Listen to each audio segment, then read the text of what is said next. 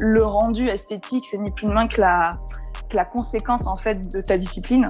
Voilà, tu fais, tu fais l'altéro, tu as un corps d'haltérophile, tu fais du crossfit, tu as un corps de crossfitter, euh, automatiquement ça, ça, joue. Mais c'est vrai que c'est pas le but premier. C'est vrai qu'en arrivant avec un passif euh, de musculation et du coup de renfort, mais en termes de blessure et du coup en termes de capacité sur des mouvements dynamiques, on est forcément beaucoup plus à l'aise que, euh, bah, que quelqu'un qui n'a pas ce passif-là et qui du coup n'a pas une, base musculaire suffisante pour encaisser en fait euh, ce mouvement dynamique et, euh, ce volume, ce volume d'entraînement. C'est facile de faire un coup d'éclat une année, voire deux. Mais par contre, de rester dans le top pendant des années, ça demande une discipline en fait et un engagement que, que peu de personnes sont capables en fait de mettre oui, on est là pour faire, mais adapter en fonction de la forme.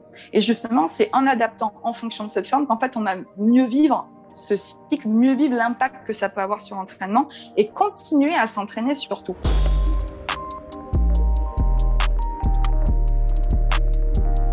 Ok Tina, c'est parti pour le podcast. Comment tu vas?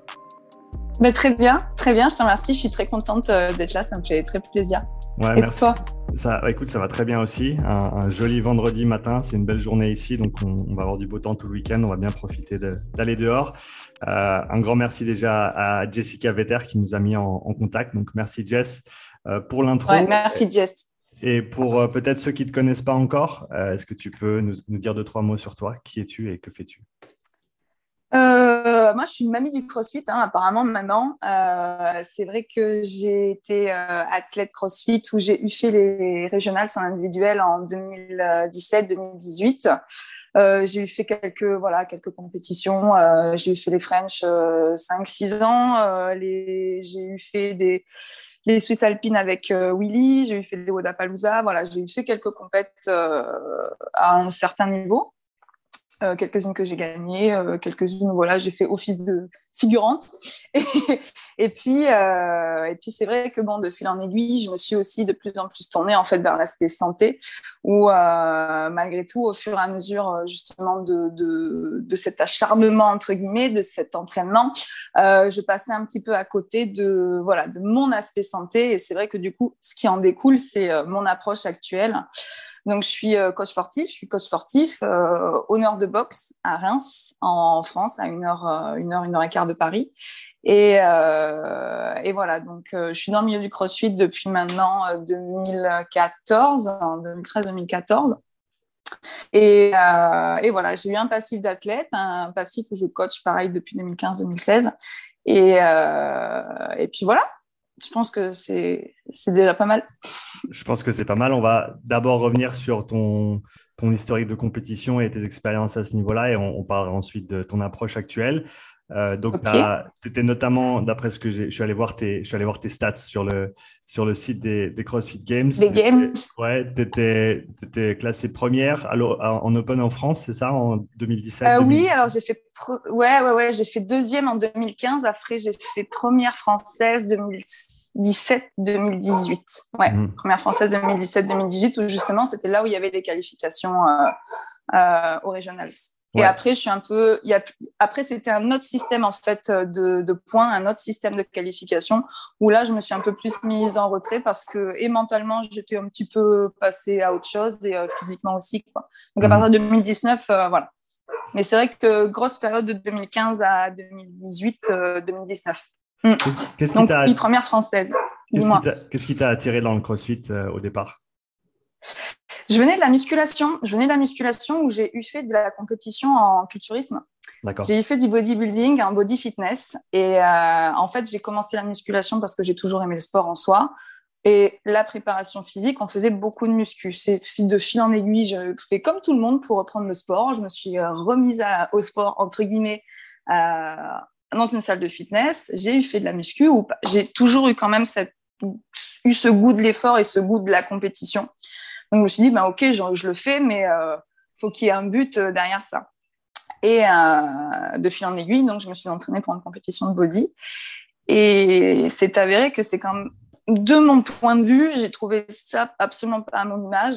C'est vrai que c'est un but, un but esthétique, mais je me suis pas du tout sentie à ma place en fait dans ce milieu-là. Et j'ai eu découvert trois, quatre semaines après le CrossFit, où là, je me dis, bah oui, en fait, je, je fais ça pour ça. C'est, y a, alors, il n'y a pas de routine. Automatiquement, euh, quand tu, tu pars d'une discipline où lundi c'est dos, euh, mardi bras, euh, mercredi jambes, forcément, tu arrives là, c'est peu importe le jour de la semaine, peu importe le jour de l'année, en fait, tu vas faire totalement autre chose que la veille et que la semaine d'avant et que 15 jours avant. Donc, de suite, en fait, cette diversité m'a plu. Et puis, c'est surtout qu'on est dans une quête, non pas de l'esthétique en lui-même. Alors, bien entendu, le rendu esthétique, c'est ni plus ni moins que la, la conséquence en fait de ta discipline. Voilà, tu fais, tu fais l'altéro, tu as un corps d'haltérophile, tu fais du crossfit, tu vas un corps de crossfitter, euh, automatiquement ça, ça, joue. Mais c'est vrai que c'est pas le but premier, c'est vraiment la, le goût du sport. Le goût du sport, la performance pour qui veut, mais surtout, euh, voilà, on fait ça parce que euh, c'est vrai qu'en plus à l'époque, c'était vraiment la bonne franquette ou à la fin ça finissait en barbecue. Et c'est vrai que voilà, c'est vraiment cet aspect-là qui m'a attiré. On fait pour faire, pour se faire plaisir et c'est vraiment ça qui m'attire dans le CrossFit. Et bien entendu, il y a tellement de panels de mouvements et de, d'axes de, développement que pour quelqu'un justement qui euh, ou qui a le goût de la compétition, mais juste le goût du dépassement de soi, en fait, de la progression en elle-même, mais c'est motivant en fait. Voilà. C'est ça qui m'a plu justement. Parce que tu dis qu'au final, au fur des années, tu, progresses euh, sur différentes choses et euh, tu te rends compte que même, et j'ai des exemples au quotidien, tu peux avoir 40, 45, 50 ans, tu continues à progresser. Ouais. Est-ce que, Toute ta vie.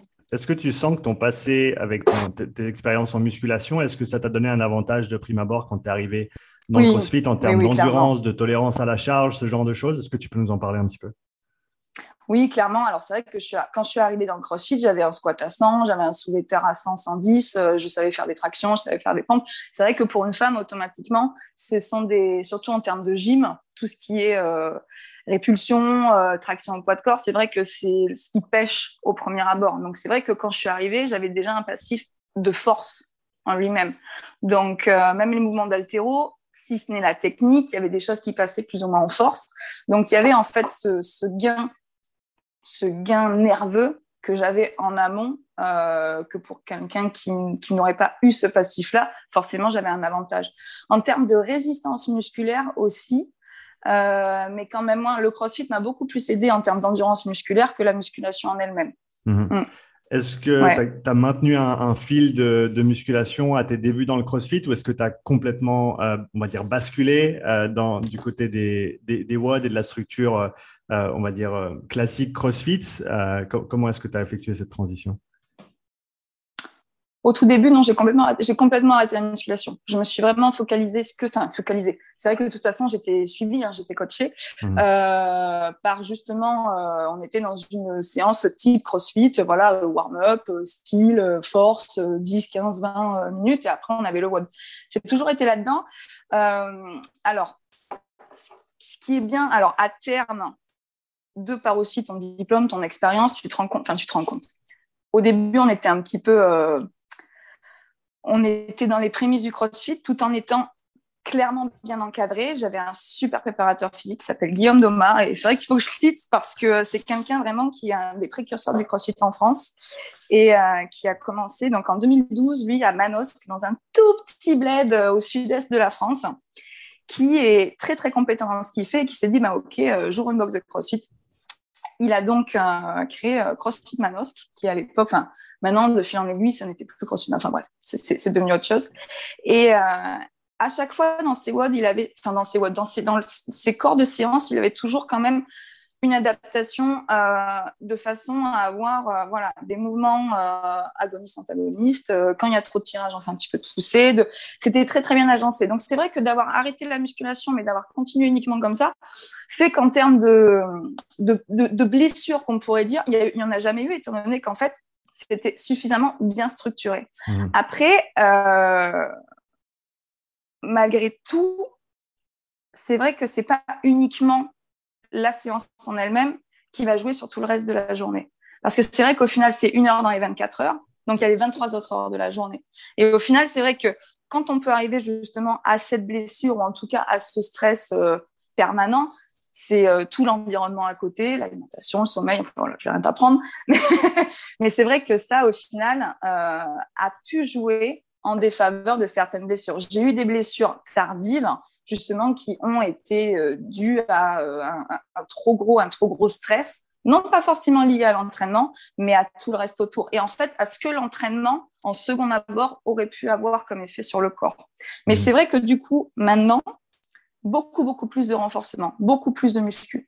Parce que voilà, c'est vrai qu'en arrivant avec un passif euh, de musculation et du coup de renfort, mais en termes de blessure et du coup en termes de capacité sur des mouvements dynamiques, on est forcément beaucoup plus à l'aise que, euh, bah, que quelqu'un qui n'a pas ce passif-là et qui du coup n'a pas une, base musculaire suffisante pour encaisser en fait euh, ce mouvement dynamique et, et ce volume, ce volume d'entraînement quoi. Mm. Est-ce que, donc ça, c'est quelque chose que tu as remis dans ta programmation un petit peu par la suite Oui, clairement. plusieurs années plus tard? Tu es revenu, en fait, tu, es revenu sur, le, sur, la, sur la muscu, réintégrer ça? sur... Oui. Qu'est-ce qui t'a qu'est-ce qui t'a qu'est-ce qui t'a poussé à réintégrer cet aspect-là de ton entraînement dans le CrossFit? L'aspect santé et puis surtout je m'étais blessée au c'était pour des pour les Wadapalooza en 2017 euh, sur, un, sur un arraché, je me suis déchiré le sous-scapulaire. Donc, euh, j'ai voulu retenir la barre, elle est partie derrière. Et ce qui fait que pendant bien 5-6 euh, mois, enfin, déjà pendant des jours, je pouvais, pas, pouvais pas bouger le bras, je ne pouvais pas lever l'épaule.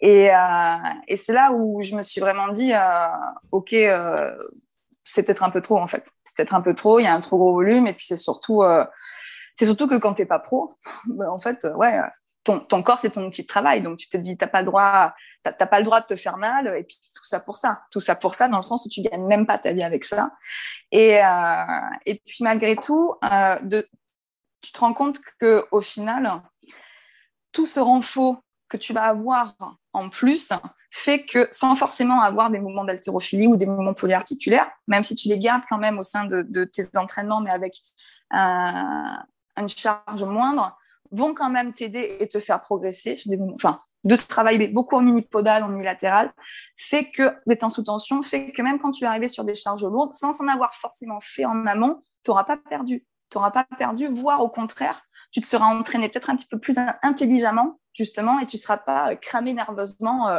comme on peut avoir euh, d'être toujours sur des pourcentages super hauts euh, toute l'année. Quoi. Donc voilà, j'ai vraiment eu, et l'expérience fait que, forcément. L'expérience fait que euh, tu testes, euh, tu vois ce qui se passe et tu te rends compte que oui, euh, au final, ça, ça fonctionne. Mm. Quelles étaient tes compétitions préférées ou les, meilleurs souvenirs que tu as, as eu en compétition CrossFit? Ben, les meilleurs souvenirs, c'était clairement les régionales. C'était les régionales à Madrid. forcément, c'est la fête foraine, en fait. C'est c'est on, est on est à côté des athlètes qu'on admire euh, aux games. On est à côté justement euh, de ces grands noms euh, qui sont hyper accessibles en plus justement où je sais pas comment ça se passe en Suisse mais c'est vrai qu'en France on, est quand même assez éloigné. Alors c'est vrai que ça il y a des courants qui peuvent changer hein, mais j'ai l'impression qu'on est un petit peu moins accessible.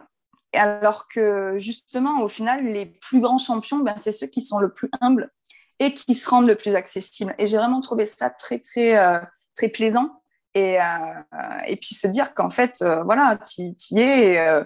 tu peux passer à côté d'une compétition où mentalement, justement, tu te focalises plus sur ce que font les autres, sur d'être impressionné, en fait, par le moment présent et par oh, se dire, ma mince, alors qu'en fait, tu te rends compte trop tard, parce que du coup, c'est après que tu te rends compte, mais que la seule chose sur laquelle tu peux agir, c'est ce sur ton travail, ce sur quoi tu es en train de faire à l'instant T.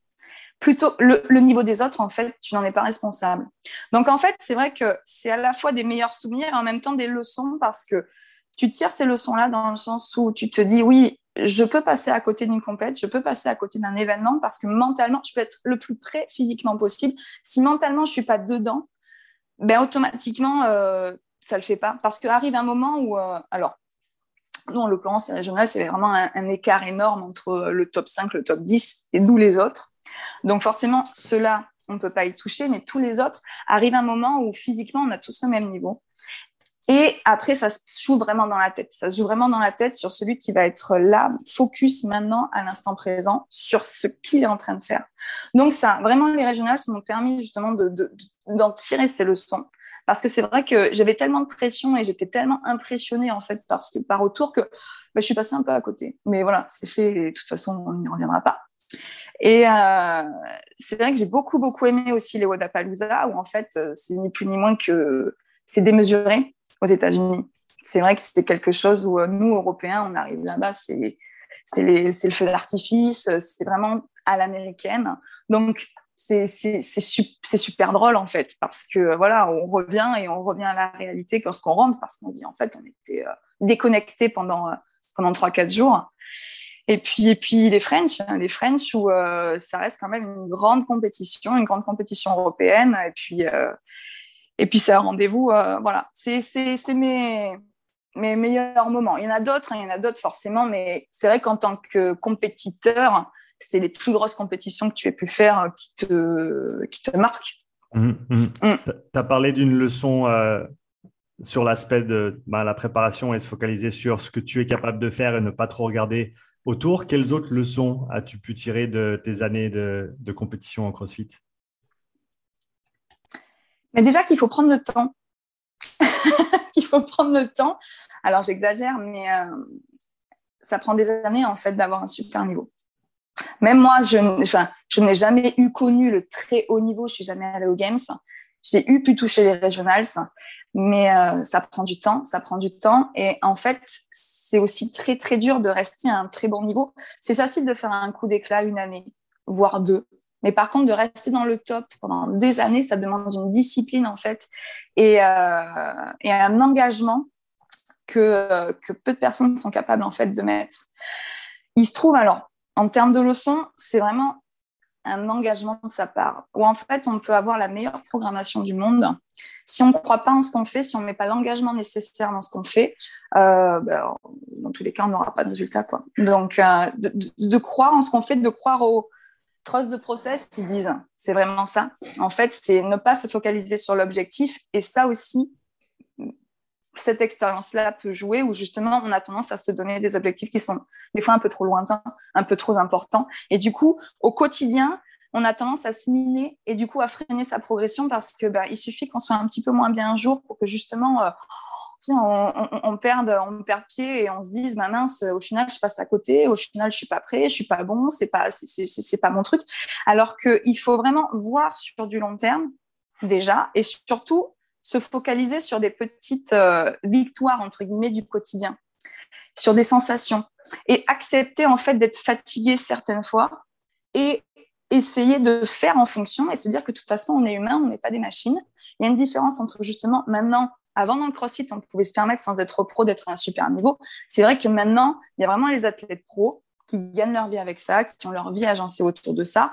Et voilà, et, et les autres, et c'est là où maintenant, quand on a des compétitions élites, il y a certes des personnes, et on l'a encore vu euh, les week-ends derniers justement, qui ont leur boulot à côté, qui ont leur vie quotidienne à côté et qui arrivent à avoir un super niveau, et quand même ceux qui, voilà, ceux qui, ceux qui en vivent. Mais du coup, il faut aussi comprendre que euh, à trop se focaliser du coup sur justement ces objectifs-là qui sont parfois tellement lointains, et parfois on a une vision, et ça aussi je l'ai compris, à force de et à force de se sentir au quotidien, on a souvent, nous, une vision un peu trop idéalisée de ce qu'on est capable de faire.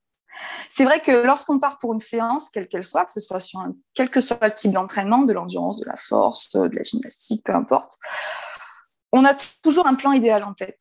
On a toujours un plan idéal en tête, on a toujours, on, on a tendance à se surestimer un petit peu tout le temps. Et quand au sein de la séance, eh ben, on voit qu'on ne tient pas à ce qu'on s'était donné au départ. Là, pareil, ça peut jouer sur le moral, ça peut jouer sur le mental et du coup sur l'instant T et la progression. Alors qu'en fait, il faut accepter ça. Il faut accepter et justement agencer en fonction.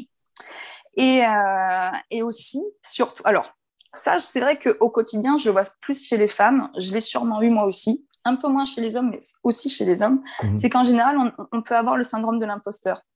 De se dire, ben mince, je, qu'est-ce que je fais je suis un escroc, je suis là, qu'est-ce que je fais là? Alors qu'en fait, sa place, sa place en finale, sa place en compète, on l'a autant mérité que les autres.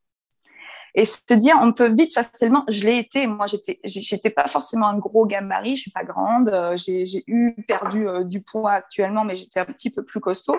Et c'est vrai que on est facilement impressionné par justement quelqu'un de très affûté, quelqu'un de, très grand, de très massif. Alors qu'en fait, nous, au final, si tu y es, c'est que tu l'as autant mérité que les autres. Et justement, on en revient encore à ce qu'on disait, à trop regarder les autres, tu perds en fait les bénéfices que tu peux avoir sur, sur toi et sur ce que tu fais à l'instant présent. Et aussi, c'est vrai qu'il y a une différence entre s'entraîner tout seul, s'entraîner avec quelqu'un. Je me suis toujours entraînée toute seule, mais j'avais toujours en tête d'avoir un némésis qui faisait que je l'avais à côté de moi pendant que je m'entraînais. Il prenait la récup que je prenais, je prenais la récup que lui ne prenait pas. Il lâchait au moment où, enfin, il lâchait pas, pardon, ou moi au moment où je lâchais. Et c'est vrai qu'à avoir ça, ça permet de progresser, mais en même temps, ça t'use énormément mentalement. Ça t'use mentalement de devoir te mettre dans le dur tous les jours, en fait, tout seul. Alors que quand tu as quelqu'un à côté, par contre, il faut trouver du coup quelqu'un qui a plus ou moins le même niveau, ou en tout cas qui adapte de façon à avoir le même niveau que soi, voire quelqu'un qui soit meilleur, et dans ce cas-là, tu progresses encore plus. C'est tellement plus motivant, et puis même du coup, tu vas à l'entraînement quand tu es tout seul, tu des fois, il faut vraiment se donner des coups de pied aux fesses, quoi. Alors que lorsque tu as quelqu'un, automatiquement, tu te, tu te motives un petit peu plus. Quoi. Mm. Voilà, voilà un petit peu les, les choses que j'en tire et qui actuellement euh, me permettent d'appréhender les choses avec beaucoup plus de recul. Et prendre du recul aussi sur la performance. Mm. Prendre, du, pardon, prendre du recul sur la performance où justement on peut faire l'amalgame, quand on est vraiment dans son truc, on peut faire l'amalgame entre être une bonne personne et être un bon athlète. Et c'est vrai qu'on peut souvent le faire, alors que ça n'a strictement rien à voir. Comme un très bon athlète n'est pas forcément une bonne personne, comme un très mauvais athlète n'est pas forcément une mauvaise personne. Et au sein d'une compétition, de toutes les épreuves, une épreuve en elle-même ne résume pas notre niveau. Comme une compétition en elle-même, alors une compétition avec toutes les épreuves, forcément, on est un petit peu plus, un peu plus dans le vrai, mais ne, résume pas complètement notre niveau. Et il euh, faut prendre le recul suffisant sur ça en fait, et ne pas se miner parce que du coup, mentalement, ça joue sur tout le reste de la, du week-end.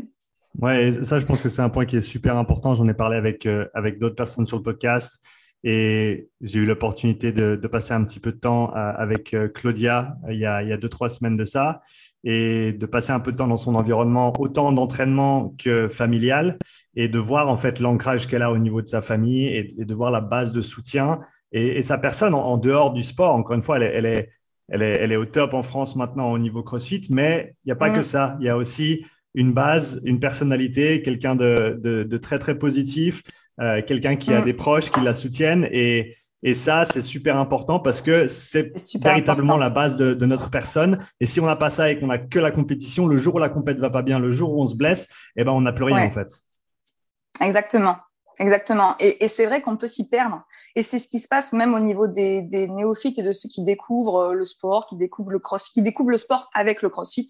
Et euh, même ceux qui se mettent dedans et justement qui ont en général pas trop de responsabilités à côté, des gens qui n'ont pas forcément d'enfants, mmh. qui n'ont pas non plus un, train de vie trop stressant. Et au final, toute leur vie tourne autour de l'entraînement, autour de ça. Je suis tombée dedans aussi. Mais le problème, c'est que justement, notre vie ne se résume pas à ça surtout quand on n'est pas pro. Enfin, encore moins, quoi.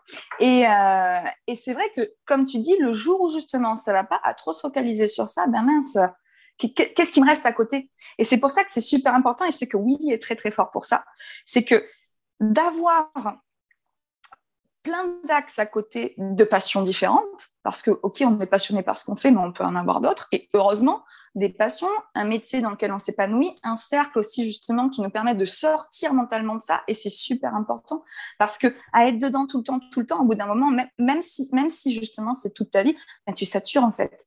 Et de, trouver cet équilibre-là, c'est justement ce qui te fait durer, ce qui te fait durer et ce qui te fait prendre le recul nécessaire en te disant, ben tiens, oui, ok, mais il y a autre chose à côté. Et heureusement, je construis autre chose à côté. Parce que, de toute façon, une carrière sportive, quoi que ce soit. Hein. C'est jamais euh, jusqu'à 80 ans.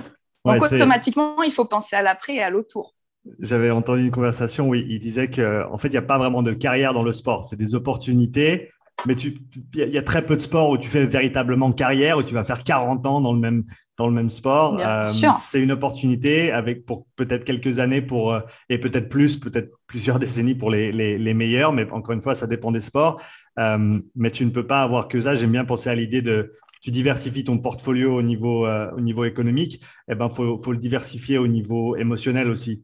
Et donc, il faut avoir, en gros, la tête dans, dans, dans plusieurs euh, choses différentes pour que justement tu puisses aller te ressourcer dans quelque chose d'autre et, et, ne pas être one track mind et, seulement être sur, sur une chose tout le temps. Ouais, c'est ouais, exactement ça. Et c'est super important. Mais c'est, au final, c'est pas que dans le sport, c'est dans n'importe quoi au quotidien. Mmh. Mmh. Est-ce que c'est super important est-ce que tu aurais des, conseils justement pour quelqu'un qui peut-être se retrouve et, se, retrouve dans ce qu'on décrit du fait d'être euh, complètement investi dans l'entraînement, ce qui n'est pas bien ou mauvais, c'est simplement comme ça. Et c'est super si cette personne a, peut-être trouvé une passion euh, pour la discipline, pour le sport comment est-ce qu'on peut commencer à, penser au-delà du sport avant que ce soit trop tard? Parce que les leçons, on les apprend souvent au travers de, au travers de, blessures, au travers de faux pas, au travers d'erreurs qu'on fait. Mais peut-être que pour ceux qui nous écoutent, s'ils peuvent prendre, prendre un cran d'avance, éviter quelques blessures, éviter, éviter quelques moments difficiles, comment, comment voilà, simplement euh, prendre le taureau par les cornes et, faire en sorte qu'on ait cette diversification en amont de, de, ces problèmes qui pourraient, qui pourraient arriver?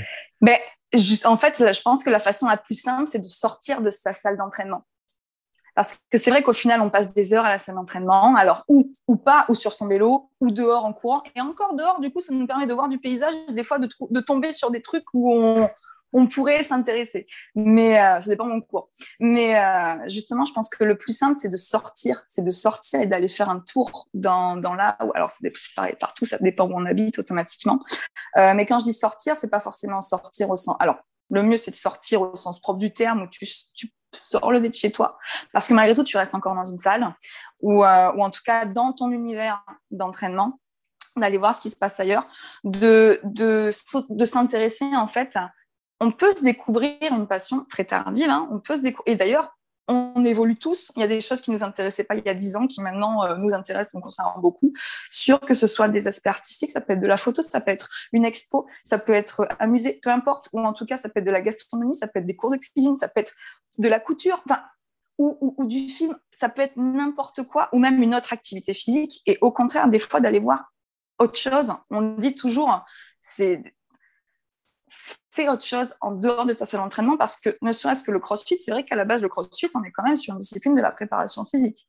Donc, ça veut bien dire qu'on se prépare pour d'autres disciplines et pour autre chose. De faire autre chose que du crossfit, ou même, c'est vrai que on parle beaucoup du crossfit, mais ça peut être de la simple course à pied. C'est vrai que j'ai beaucoup de coureurs et c'est vrai que le, le, le, bémol entre guillemets des coureurs, c'est que ce qu'ils aiment, c'est courir, normal. Mais du coup, autre chose que courir, ah, c'est c'est compliqué, quoi. Alors qu'en fait, justement, faire autre chose, faire cette prépa physique, ça les aide. Pareil pour, euh, pour n'importe quel type de discipline. Et aussi, ça peut être aller soi-même s'intéresser. Avec maintenant, on a un accès à l'information qui est tellement énorme avec Google, avec plein de choses qu'en fait, je pense que maintenant, comparé à avant, et encore avant, c'était encore délicat parce que enfin, on n'avait pas tout ça. Et, et avant, c'est vrai qu'on avait plus tendance à aller dehors. Maintenant, avec les réseaux sociaux, en plus, on est tellement euh, connecté sur notre environnement qui font que, bah, de toute façon, OK, tu n'y es plus, tu prends ton téléphone, tu vois ce que font les autres, nanana, tu vois ça, ça, ça, donc tu es encore dedans. Donc, arriver vraiment à couper, à couper et, se laisser, en fait, la possibilité même de s'ennuyer. On dit aux gamins, euh, ouais, faut les, faut les, faut, au contraire, faut arrêter de leur donner des trucs à faire tout le temps et tout, faut les laisser s'ennuyer. Mais c'est pareil pour nous au final d'arriver à se foutre la paix pendant 10-15 minutes. Et du coup, peut-être qu'on a commencé à penser à des trucs auxquels on n'aurait pas forcément pensé en étant systématiquement ancré dans notre rythme du quotidien. Et euh, voilà, se trouver, euh, que ce soit euh, le, du, pas tenir un journal, mais apprécier justement des bouquins, des mmh. revues, des documentaires, faire autre chose. Quoi. Et en fait, de fil en aiguille, avoir autre chose et surtout parler d'autre chose. Parler d'autre chose avec son cercle qui, en général, est en accord avec ce qu'on fait au quotidien, son cercle d'amis ou familial. Ouais, mm. et, ne pas avoir qu'une seule chose à dire. Je me rappelle de. J'ai fait un an et demi d'armée ici en Suisse. J'ai fait mon service long, donc en gros, j'ai fait tous mes jours de service d'un coup. Et je me rappelle les week-ends, c'était vraiment difficile de revenir à la vie civile avec mes amis parce que j'avais qu'une seule chose à dire. Je ne parlais que de ce que j'avais fait pendant la semaine parce que j'avais vu que ça. Et au final, je me sentais complètement déconnecté du, du, monde réel, entre guillemets, parce que l'armée, c'est comme un, écosystème avec sa hiérarchie, avec ses règles. C'est comme un, jeu vidéo presque. Et, quand on sort, en fait, tu n'as pas grand-chose à montrer dans, dans, la, dans, la, vie de tous les jours. Et ça, j'ai trouvé extrêmement bizarre dans un premier temps. Et, et, c'est une des choses qui a fait que je me suis pas en fait lancé dans une carrière dans l'armée, le fait que ce soit un, monde parallèle en fait, euh, et que j'avais vraiment très très peu d'accroche dans le dans le monde réel pour, pour toi, pendant ces années euh, en tant que compétitrice, à quoi ressemblait ton équilibre et ensuite, euh, à quoi ressemble-t-il aujourd'hui?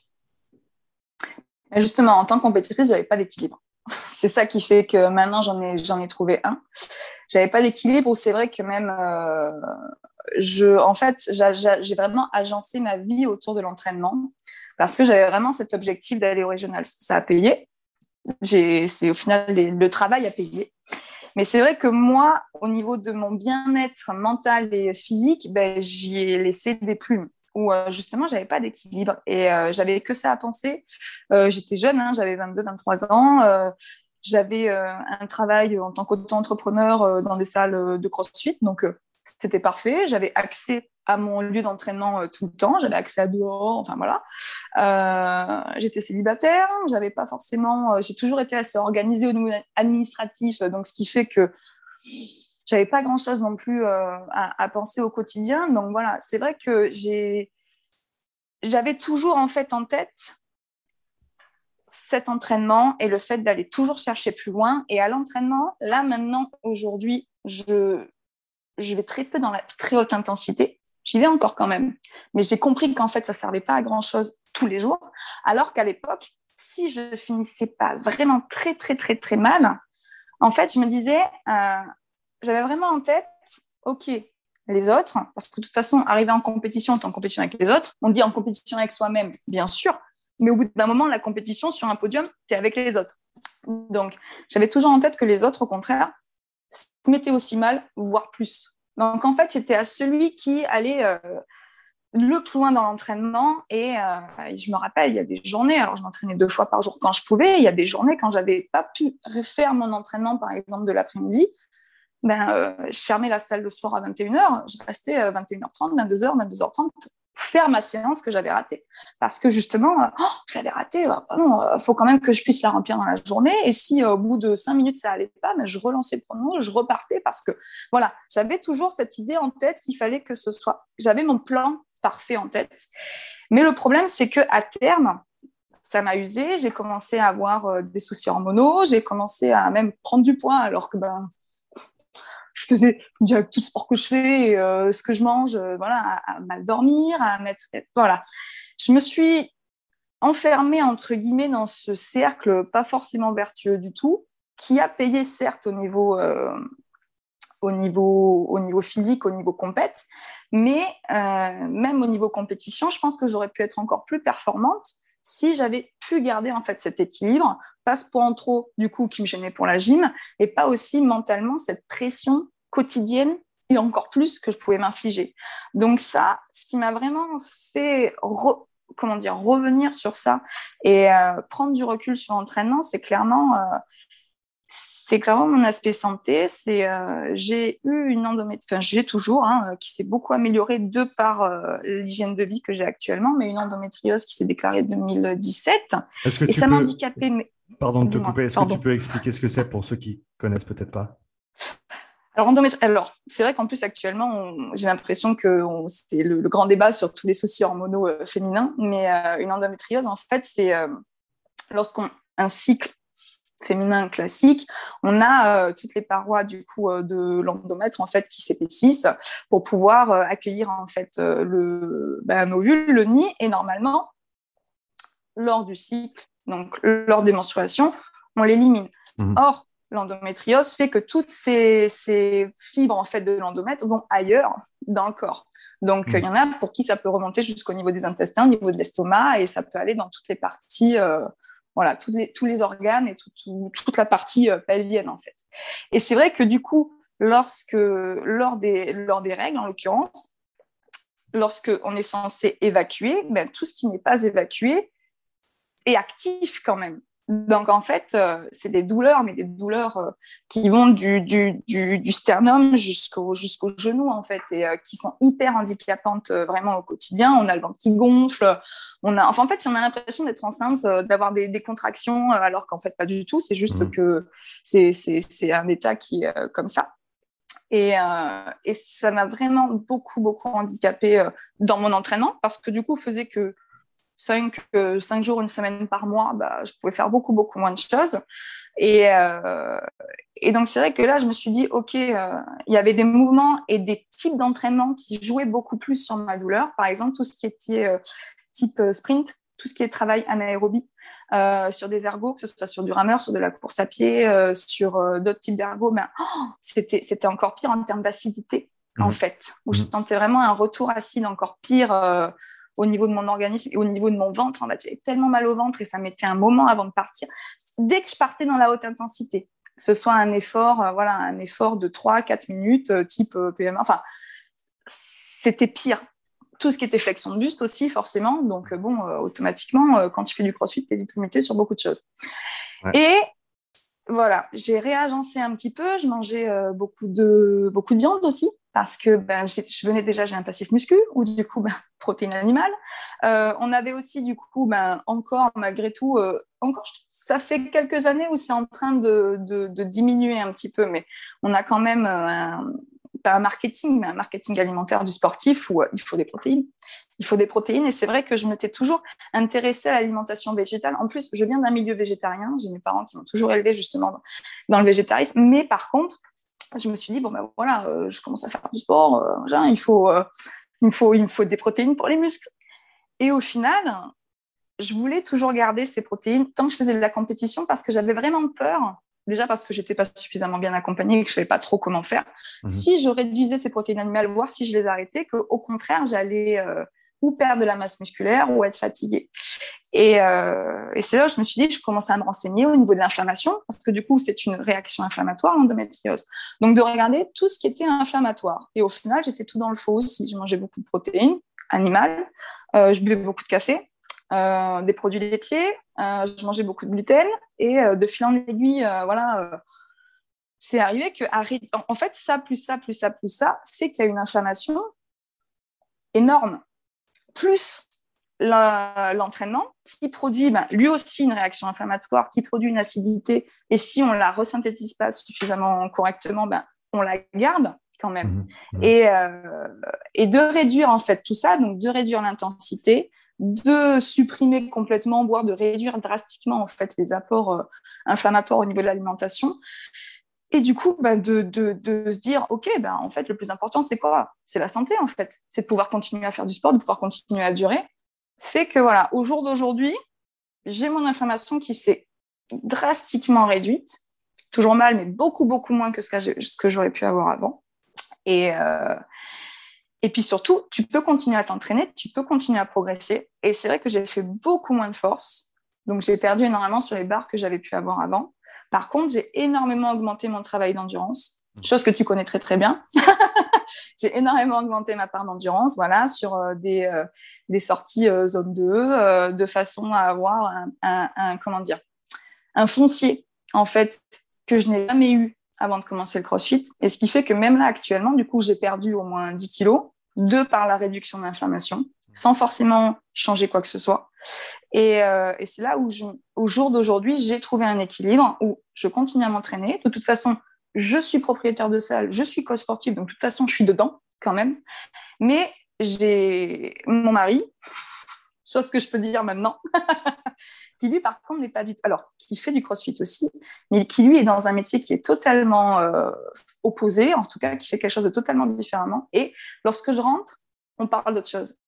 On parle d'autre chose, on fait autre chose. Euh, on a des passions qui sont communes, mais justement, ça, ça aide énormément du coup à garder en fait cette motivation et à garder ce, ce goût de l'effort. Parce que quand on arrive justement à ce surentraînement, ce qu'on pourrait dire surentraînement, et on est tous les deux d'accord qu'en fait, le surentraînement, c'est ni plus ni moins que la sous-récupération, mmh. plus que du surentraînement en lui-même. Hein. C'est vrai que c'est un mot un peu euh, symbolique. Euh, merci. Donc, du coup, ce surentraînement-là, en fait, ben, il faut arriver à le prendre en considération et euh, à faire en sorte de, de, de revenir aux bases et de se dire pourquoi je fais ça. Parce que ça me plaît, en fait parce que j'aime le sport, parce que j'aime l'effet que ça procure sur moi, sur ce bien, je ressens un bien-être en fait à faire du sport. Même si c'est à peine bouger au quotidien, ben, en fait, je suis toujours mieux que d'avoir rien fait de ma journée. Vraiment revenir aux bases de ce pourquoi on fait ça, parce que le jour où on perd en fait ce, goût, ce plaisir, ah là, il faut vraiment se poser les bonnes questions en fait. Mmh. Donc voilà, vraiment revenir à ça, ça m'a vraiment permis justement de retrouver cet équilibre, de retrouver euh, ce plaisir en fait à l'entraînement. Et c'est le plus important. Pour rester sur le sujet de la femme dans le sport, un sujet qui, à mon avis, est extrêmement important et dont on ne parle pas assez de manière générale et qui doit être euh, plus, on doit être plus ouvert sur les conversations qu'on doit avoir. Et c'est, euh, j'encourage tous les hommes qui nous écoutent à s'intéresser à ce sujet d'un peu plus près parce que si tu es coach sportif, il y a de grandes chances que tu vas coacher une femme à un moment donné. Et si tu comprends pas ces problématiques-là, qui leur sont propres, eh ben, tu risques de peut-être faire des erreurs euh, qui peuvent euh, coûter pas mal euh, aux femmes en général, au niveau de leur santé, au niveau de leur performance aussi. Si on parle des, cycles menstruels et de leur impact sur l'activité sportive, comment est-ce que toi, tu abordes ce sujet et comment est-ce qu'on peut déjà démystifier un petit peu la chose et simplement donner des... Alors, pas donner, des, conseils directs. On n'est on est, on pas médecin, on, reste chacun à sa place. On n'est pas médecin, mais on peut parler d'anecdotes, on peut parler d'expériences et euh, voilà, comment est-ce qu'on peut euh, peut-être optimiser, comment est-ce qu'une femme peut optimiser ses entraînements autour de son cycle euh, menstruel mm. pour un tirer le maximum de ses entraînements et deux garder cet équilibre santé dont on parle depuis tout à l'heure. Mais c'est vrai, ce que tu dis, c'est super important dans le sens où la plupart des pratiquants sont en, faire des, sont en fait des pratiquantes. J'ai pas le pourcentage exact en tête, peut-être que tu l'as, mais je crois que c'est plus de c'est plus de 50-60% de pratiquants sportifs qui mhm. sont en réalité des femmes. Mhm. Donc en fait, on va être amené à coacher, à encadrer beaucoup plus de femmes que d'hommes. Et c'est vrai que j'ai l'impression que c'est encore tabou, mais c'est tabou nous dans notre culture occidentale en fait, où on a un rapport au corps qui est encore tellement euh, tellement ouais tellement tabou, tellement différent, où c'est vraiment des, des chakrins un peu sur lesquels il faut pas il faut pas toucher, alors qu'en fait, euh, ben, c'est ni plus ni moins qu'une partie du corps comme une autre. Et au-delà de ça, c'est un fonctionnement. on, est comme ça depuis, depuis la nuit des temps, en fait. Donc, prendre en considération qu'une femme ne fonctionne pas comme un homme. Ça, c'est normal. On n'aura pas les mêmes prédispositions en fonction du cycle. Alors, c'est vrai que les hommes aussi, hormonalement, ont cette... Alors, peut-être pas des cycles, mais ça fluctue quand même au cours de la vie. En revanche, c'est vrai qu'une femme, ça fluctue tous les mois. Donc, automatiquement, on va agencer en fonction. Alors déjà, cycle menstruel, ça varie en fonction de chaque femme. Il y a des femmes qui ça va durer, on va dire qu'un cycle dure entre 25, euh, 26 et 35 jours. Donc déjà, elles vont pas avoir les mêmes effets. Et au-delà de ça, un cycle, il y a des femmes qui ont très très bien vu leur cycle et qui, pour qui ça n'aura absolument aucun impact.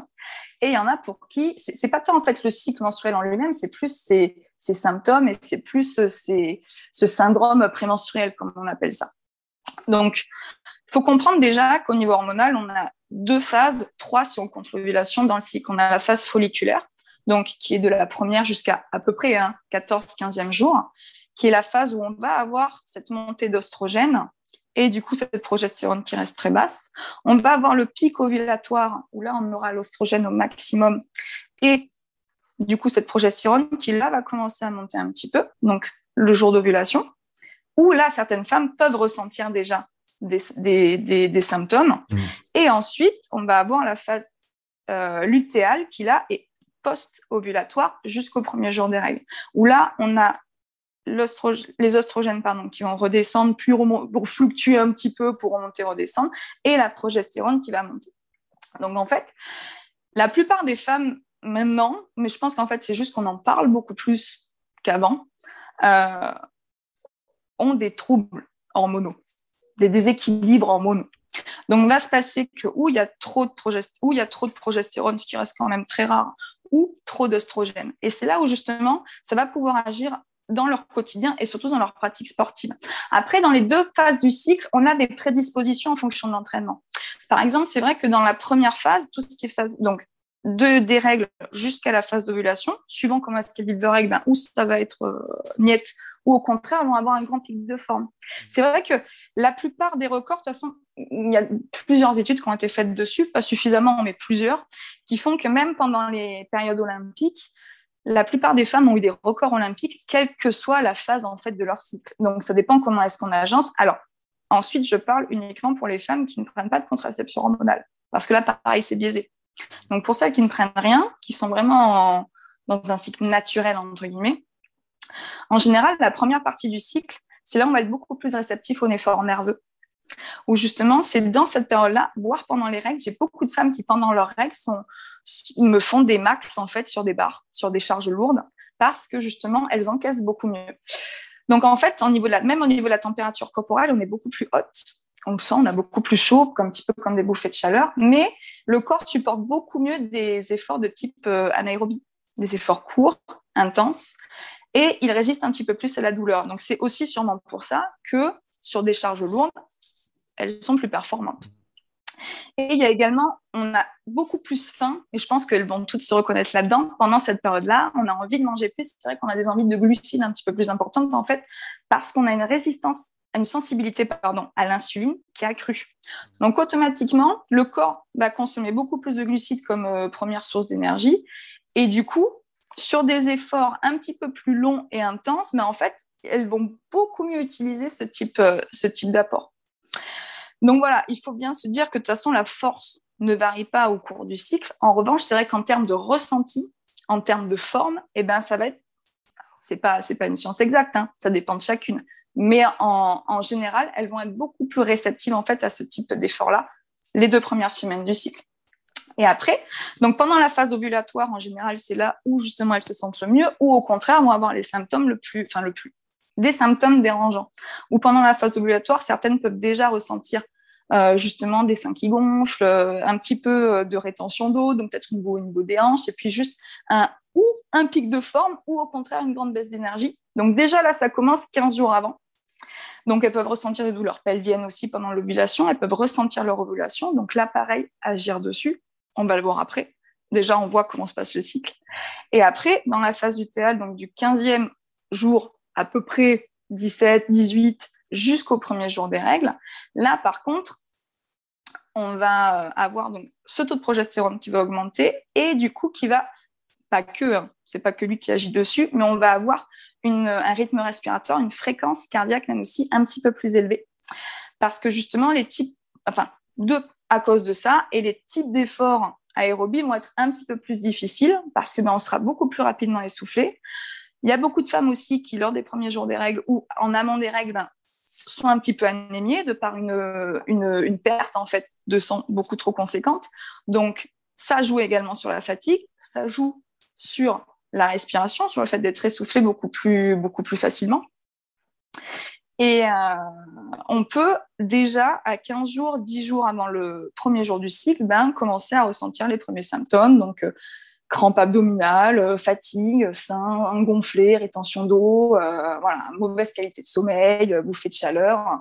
Et là, par contre, voilà, ce taux élevé de progestérone fait qu'il faudra faire un petit peu plus attention à l'assiette parce que c'est là où on a une moins bonne sensibilité à l'insuline et fait que au niveau du stockage, on sera un petit peu plus enclin à, à prendre. Donc après, nous, en tant que coach sportif, déjà, il faut qu'elle ait peur d'en parler. C'est vrai qu'en général, moi, en tant que femme, on en parle beaucoup plus facilement qu'un homme. Parce que du coup, automatiquement, je comprends ce qui se passe. Et euh, c'est vrai que même les hommes, alors déjà, ne sont pas concernés normal parce qu'en fait, ils ne sont pas faits pareil. Donc, forcément, euh, c'est des choses sur lesquelles, si on ne va pas chercher l'information, ben, on ne peut pas deviner. Et c'est vrai que tant qu'on ne le vit pas, ben, on a du mal en fait à ressentir vraiment ce que les femmes peuvent vivre pendant ce cycle-là. Et, c'est normal, comme nous, on ne peut pas ressentir non plus ce que vous, vous pouvez sentir euh, lors de certaines périodes. Et euh, donc, en fonction, il y a plein de choses qui peuvent être limitantes dans le sens où on est sensible au niveau des seins. Donc, dès qu'on va toucher la poitrine au sol, bah, ça va faire mal. Donc, tout ce qui est euh, contact, que ce soit des pompes, des burpees, il bah, faudra le prendre en considération. Tout ce qui est flexion de buste, ça c'est le pire, tout ce qui est flexion de buste, c'est tout ce qui est impact.